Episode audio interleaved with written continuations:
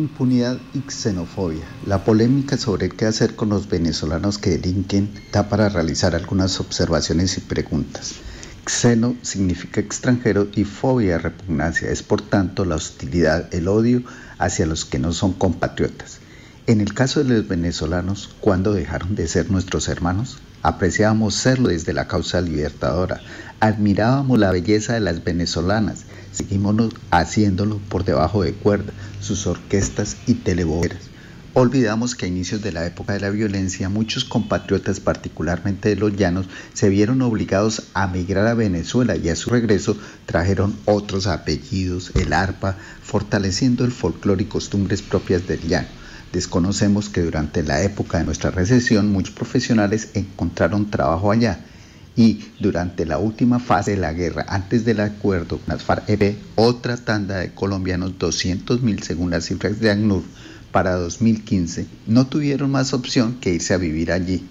A 2011, que son las últimas cifras oficiales que se disponen en la red, residían allá 700.000 colombianos, una Cúcuta actual y la población de Venezuela de entonces era de 29 millones aproximadamente.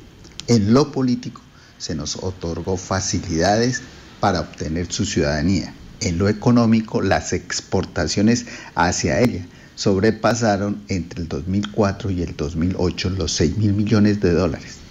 De allí hacia nosotros mil millones.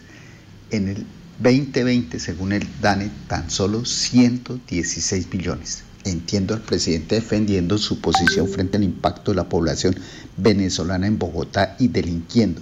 Dentro de su escaso legado estará el Estatuto de Protección al Venezolano, pero su postura es politiquera. Me encuentro al lado de la alcaldesa de Bogotá. Lo anterior no impide que haya un control administrativo más efectivo sobre ellos, ayudándolos a regularizarse, ya que pueden ser objeto de expulsión pero aunque la frontera esté cerrada ante su porosidad y la pobreza de allá, retornarán. En Colombia viven 1.750.000 venezolanos, casi un millón de manera irregular y de ellos en Bogotá 350.000, una neiva venezolana.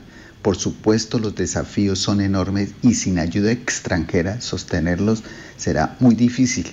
De ahí nace en parte la xenofobia pues significa otorgarles cupos estudiantiles, planes de salud, etcétera, etcétera. En materia criminal, de los delitos que se cometieron en Colombia el año pasado, menos del 3% lo fueron por venezolanos, así que la impunidad reinante es mayoritariamente nuestra. Cada municipio, por pequeño que sea, debería disponer de su cárcel.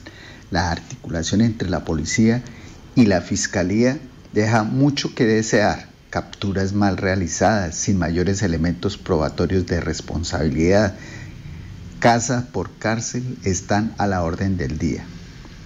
El grado de impunidad y la purga efectiva de penas son insostenibles. El que la hace la paga es tan solo un refrán.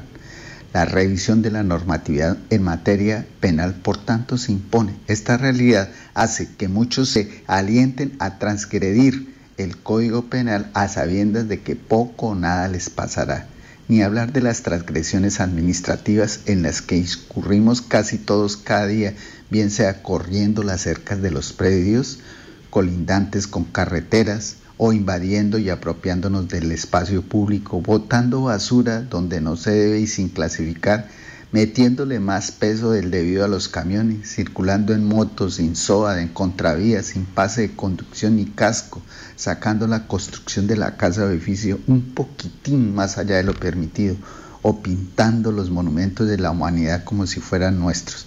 Así que los comportamientos indebidos no son solo de los venezolanos, sino mayoritariamente nuestros. No están construidos los centros de extensión que establece el Código de Policía Además, nos comportamos de manera adecuada solo si estamos en presencia de uno de ellos, pero con echarle la culpa a los venezolanos nada solucionaremos. Muchos nuestros harán pareja con ellos y sus hijos serán colombo-venezolanos.